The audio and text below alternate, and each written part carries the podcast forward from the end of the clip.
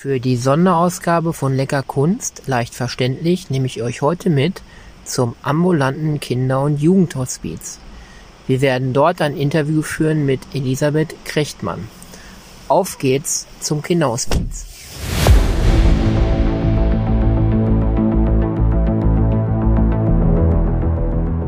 Lecker Kunst, leicht verständlich. Ein Podcast von und mit Michael Neute. Der Künstler Mino bringt dir moderne Kunst und Street Art aus den urbanen Hochburgen unserer Zeit in dein Wohnzimmer.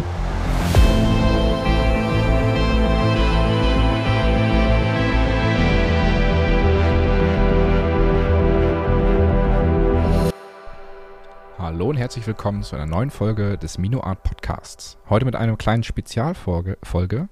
Ähm, und zwar, du hattest gerade schon im Intro angekündigt. Worum geht es? Ja, heute machen wir eine Spezialfolge äh, zu dem Kinder- und Jugendhospiz. Das ist ja eine Aufgabe von mir, die ich mir äh, als Herzenswunsch äh, auch widme, dass ich immer wieder Spenden dem Kinder- und Jugendhospiz zukommen lasse. Und da wollen wir jetzt auf einen speziellen Tag hin diesen Podcast machen. Genau, es geht um den 10.2., den Tag der Kinderhospiz. Und ich würde sagen, wir hören noch einfach mal in das Interview äh, mit dir und der Frau Elisabeth Krechtmann hinein. Hallo Michael, ich freue mich total, dass du hier bist. Ähm, ja, wie du weißt, ähm, ist das ein Herzensprojekt von mir, euch zu unterstützen. Und wir haben jetzt demnächst den 10.2. und wir bringen jetzt eine Sonderausgabe. Was ist der 10.2.? Warum fiebert ihr darauf hin? Der 10.2. ist deutschlandweit der Tag der Kinderhospizarbeit. Und das ist für uns ein besonderer Tag, weil es die Möglichkeit ist, äh, dass die Gesamtbevölkerung in Deutschland Solidarität zeigt mit unseren Familien, mit Familien, die ein lebensverkürzend erkranktes Kind haben. Der Tag, wo wir auf uns und unsere Familien aufmerksam machen und um Solidarität bitten. Dazu ist das grüne Band entwickelt worden und wir freuen uns, wenn viele Menschen in Deutschland an dem 10.2. oder rings um den 10.2. das grüne Band als Zeichen der Solidarität tragen, an Schultornistern, an Fahrrädern, an Autoklinken, wo auch immer man sich das vorstellen kann. Ähm, dann haben wir den Wunsch, dass viele Gebäude für einen Tag grün leuchten. Ja, dass insgesamt von der Arbeit einfach gesprochen und erzählt wird. Der 10.2. ist für unseren Verein, den Deutschen Kinderhospizverein, ein ganz besonderes Datum, weil es ist das Gründungsdatum aus dem Jahr 1990. Und äh, dass das deutschlandweit der Tag der Kinderhospizarbeit geworden ist, macht uns sehr stolz. So, das war der erste Teil des Interviews mit dir und der Frau Krechtmann. Äh, sie hatte auf jeden Fall den Begriff lebensverkürzend erwähnt. Ähm, ich weiß, ich hatte mir das Interview vorab schon mal angehört, ähm, dass du dir den Begriff erklären lassen musstest. Du kannst ihn uns also jetzt genau schildern. Was bedeutet lebensverkürzend? Ja, beim Kinderhospiz ähm, wählt man genau diesen Begriff. Das ist auch äh, sehr sinnvoll, weil wir oder der Kinderhospiz spricht nicht davon, dass wir todkranke Kinder haben oder irgendwelche todkranken Krankheiten, sondern man spricht davon lebensverkürzend. Gerade bei Kindern und Jugendlichen ist es ja so, dass die teilweise Krankheiten mitbringen, wo man weiß, die tödlich enden werden, aber das kann äh, über Jahre dauern, das kann Monate dauern, das kann aber auch mehrere Jahre dauern. Und so eine Begleitung durch den Kinderhospiz, das kann wirklich über ein, zwei, drei, fünf Jahre teilweise oder länger äh, andauern. Und deshalb spricht man von lebensverkürzend. Das ist charmant ausgedrückt, aber eine andere Ansichtsseite. Äh, ja, ein sehr ziemlich, ziemlich trauriges Thema im Allgemeinen. Ähm, genau im weiteren Verlauf des Interviews hat Frau Krechtmann die, äh, ihre Tätigkeit ein bisschen näher gebracht. Und ich würde sagen, da hören wir jetzt mal rein. Ja, gerne. Ein ambulanter Kinder- und Jugendhospizdienst. Wir besuchen die Familien zu Hause. Wir äh, haben 34 Ehrenamtliche bei uns im Dienst. Jeder, der bei uns ehrenamtlich tätig werden möchte, absolviert einen qualifizierten Vorbereitungskurs. Das sind circa 100 Weiterbildungsstunden, wo ähm, es einen gemeinsamen Prozess gibt, den wir miteinander durchlaufen und all die Themen, die für die Begleitung wichtig sind, angesprochen und bearbeitet werden. Mal eine Frage, ähm, wenn wir jetzt mal in diese Familien reingehen, ähm, wo vielleicht ein Kind ist, was eine lebensverkürzende Krankheit hat, aber was auch Geschwisterkinder hat. Das mhm. leidet ja irgendwie auch darunter, weil sich ja vieles auf dieses eine Kind vielleicht konzentriert. Wo ist da eure Unterstützung? Wie bekommt ihr das hin? Also wir begleiten in der Familie immer äh, dem Wunsch der Eltern entsprechend. Wenn die Eltern sich eine Geschwisterbegleitung wünschen, weil sie das Gefühl haben, das Kind braucht vielleicht noch mal mehr Aufmerksamkeit, als wir als Eltern geben können, dann gehen wir mit den Geschwisterkindern schwimmen, machen Ausflüge, basteln, Spaziergänge, all das, was das Kind gerne mag. Wir unterstützen auch Hobbys oder begleiten zu irgendwelchen Veranstaltungen. Also wir schenken Zeit in der Regel einmal die Woche, zwei bis drei Stunden. Und in der Zeit passiert das, was das Kind braucht und möchte gibt noch einen wichtigen Teil, den ich sagen muss. Ähm, das Besondere der Kinderhospizarbeit ist, dass wir im Prinzip Lebensbegleiter sind. Wir begleiten ab der Diagnosestellung, egal wann die Diagnose ist, ob das äh, im Babyalter ist, kurz nach der Geburt, oder das Kind äh, schon älter ist, vielleicht auch Jugendlicher. Es muss vor dem 18. Geburtstag starten und wir begleiten ab der Diagnosestellung in, im Sterben über den Tod hinaus.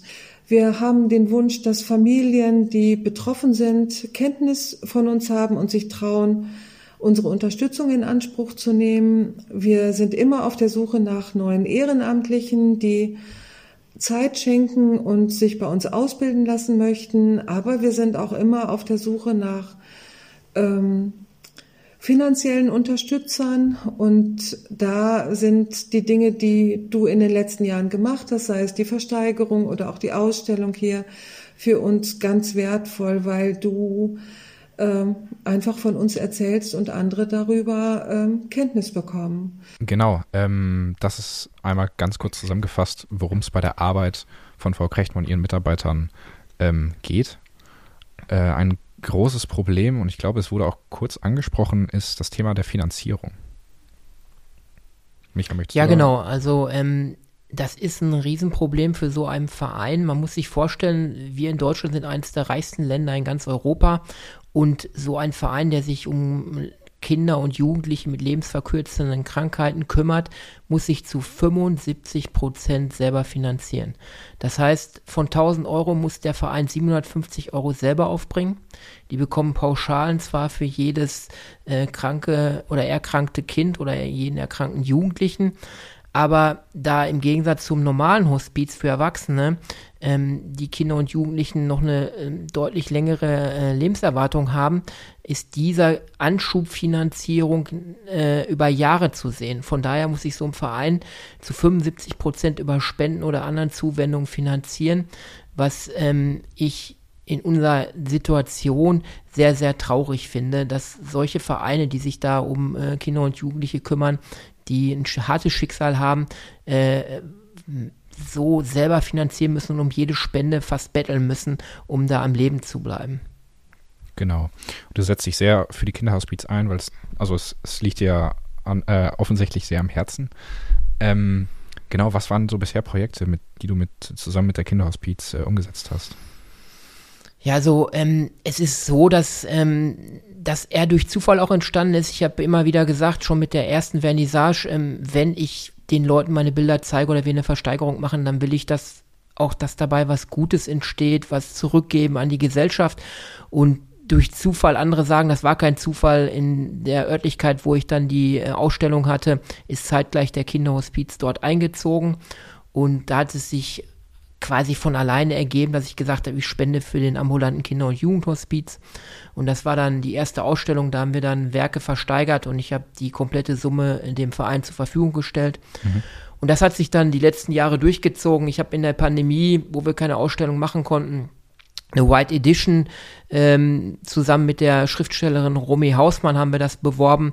Die hat uns sehr unterstützt dabei. Auch ähm, habe ich eine White Edition entworfen und die haben wir dann auch versteigert.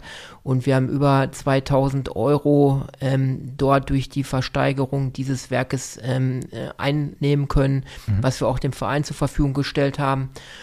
Und so zieht es sich weiter durch, dass ich ähm, immer wieder, wenn ich Bilder verkaufe, ähm, davon einen Teil dem Kinderhospiz spende oder auch bei der nächsten Vernissage werden wir eine Versteigerung zugunsten des Kinderhospizes vollziehen.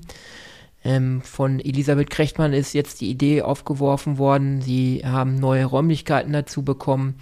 Ähm, da ist die Bitte an mich herangetragen worden, ob ich mit den erkrankten Kindern gemeinsam ein Projekt starte und diese Räumlichkeiten in der Tape Art, in meiner Kunst zusammen mit ihnen gestalte und ihnen den Kindern und Jugendlichen so schöne Stunden bereiten werde. Da freut sich der Verein drauf und das werde ich natürlich, diese Bitte werde ich natürlich nachkommen, weil es wird auch eine Freude für mich sein, mit diesen Kindern zu arbeiten.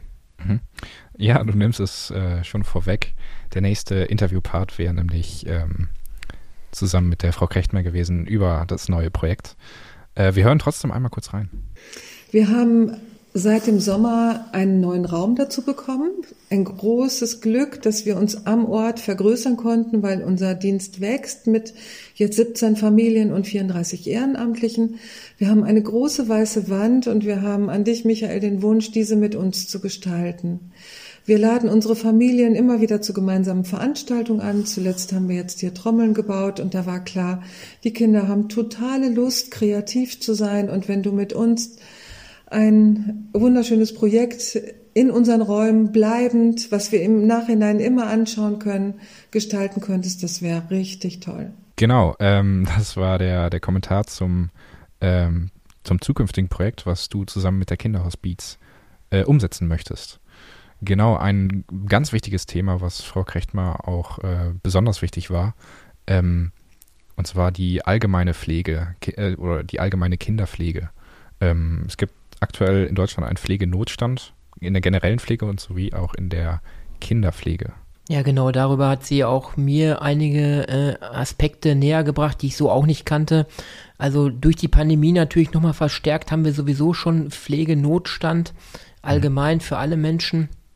Aber gerade für solche Vereine, die auch äh, Pflegekräfte suchen, ist es dramatisch, muss man einfach sagen, einfach dramatisch. Das ist nochmal eine Zuspitzung.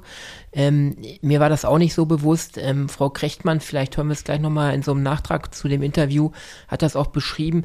In einem Fall hat sie äh, versucht, für eine Familie oder für eine alleinerziehende Mutter, die mit ihrem äh, schwerkranken Kind alleine ist, natürlich auch noch berufstätig sein muss, äh, eine Pflegekraft zu gewinnen und sie ist, glaube ich, bei 20 äh, Pflegeeinrichtungen abgeblitzt. Ähm, es war nichts möglich und durch glückliche Umstände hat sich jetzt ein Pflegebüro bereit erklärt, ähm, die Pflege für dieses schwer erkrankte Kind zu übernehmen.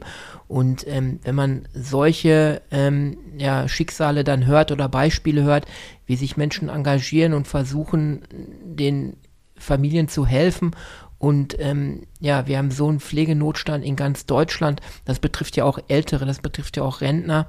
Ja. Ähm, da sollten wir als Gesellschaft uns doch auch mal wirklich Gedanken machen, was ist uns die Pflege von älteren Menschen oder von erkrankten Menschen auch wert in unserer Gesellschaft? Und wie sollten solche Berufe auch entlohnt werden?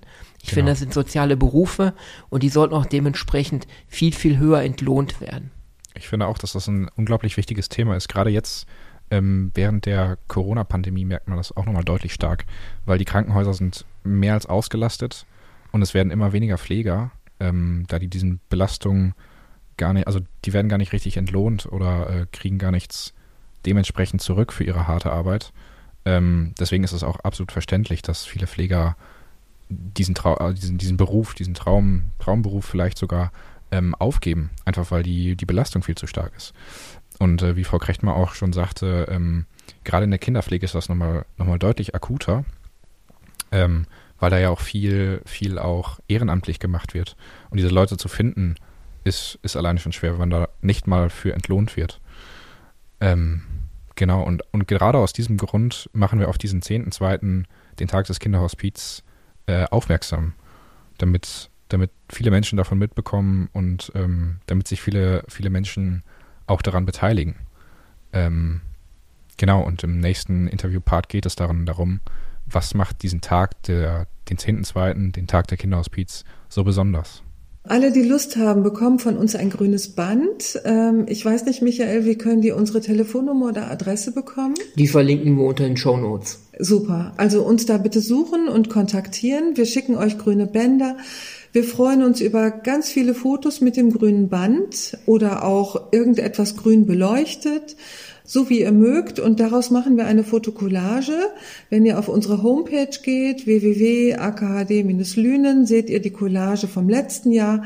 Da haben uns so viele Zuschriften erreicht und es hat einfach total viel Spaß gemacht und war toll. Und auch dieses Jahr wollen wir wieder ein, äh, eine tolle Collage machen. Und damit auch nochmal ein großes, großer Aufruf an euch. Bitte beteiligt euch, ähm, leuchtet das Haus grün ein, äh, schickt Fotos davon. Es, es gibt jedes Jahr eine schöne Collage, die erstellt wird. Äh, ja, macht auf jeden Fall mit. Genau, also ähm, das äh, Schlüsselwort ist grün. Es werden Gebäude in ganz Deutschland grün angestrahlt. Ähm, man kann irgendwo versuchen zu Hause, was man grünes irgendwie hat, vielleicht auch an dem Tag mal anzuziehen. Es soll einfach ein Ruck durch die Gesellschaft gehen, dass wir trotz der Pandemie auch an diese Menschen, die nochmal zusätzlich äh, durch Schicksalsschläge sehr gebeutelt sind, ähm, einen Tag lang unsere Gedanken vielleicht ver verwenden und ähm, dieses Thema hochhalten und ich finde, es ist wert, dass wir uns darüber mal äh, gesellschaftlich äh, Gedanken machen und das vielleicht auch mal ausdiskutieren, ähm, ob solche Vereine wie der ambulante Kinder- und Jugendhospiz nicht viel, viel mehr Unterstützung vielleicht auch von staatlicher Seite bekommen sollten. Genau, genau. Das wäre sehr wichtig. Ja, so bedrückend dieses ganze Thema auch ist, gibt es auch äh, die schönen Seiten dieses Berufs. Ähm, man befasst sich zwar viel mit Tod und Krankheit, aber ähm, die, die Mitarbeiter berichten immer wieder, wie schön dass diese, diese Arbeit und der, das Dankeschön der, der Menschen, mit denen man arbeitet, ist. Äh, und dass das ein Stück weit die Belastung der Ehrenamtlichen und der Mitarbeiter von sich abnimmt. Und ich würde sagen, ähm, wir beenden jetzt die Folge, diese Podcast-Folge über den 10.2. Ähm, wie gesagt, engagiert euch, ähm, befasst euch mit dem Thema. Ja, leuchtet euer Haus grün ein und schickt ein Foto. Und ich würde sagen, das letzte Wort hat äh, Frau Krechtmann. Ähm, gut, wir hören nochmal in die abschließenden Worte von Elisabeth Krechtmann rein. Sie berichtet dort auch über schöne Momente, über Lachen der Kinder, über Freude und was das für sie bedeutet, das äh, kann sie in eigenen Worten viel, viel besser ausdrücken. Also das Erste ist, dass wir in unseren Familien, wo wir begleiten, sowohl als ehrenamtlich Mitarbeitende wie als wir als Koordinatorin immer herzlich willkommen sind. So große Freude, wenn wir kommen. Das ist schon mal super ähm, und einfach auch ein großes Geschenk. Die Kinder, die wir begleiten, geben uns so viel. Und auch wenn wir die erkrankten Kinder in der Begleitung haben, dann wird uns eigentlich erst deutlich, worum es im Leben wirklich geht und was wirklich wichtig ist. Und ganz viele Ehrenamtliche sagen nach der Begleitung, ich bin heute wieder reich beschenkt worden. Das habe ich gar nicht für möglich gehalten. Ich habe gedacht, ich gebe etwas, aber ich habe unglaublich viel bekommen. Und was ich auch noch sagen will, bei uns wird sowohl im Dienst wie in den Familien herzlich gelacht und wir machen viele schöne Dinge zusammen. Und ich habe noch nie so eine schöne Arbeit gemacht. Das war Lecker Kunst, leicht verständlich. Ein Podcast von und mit Mino.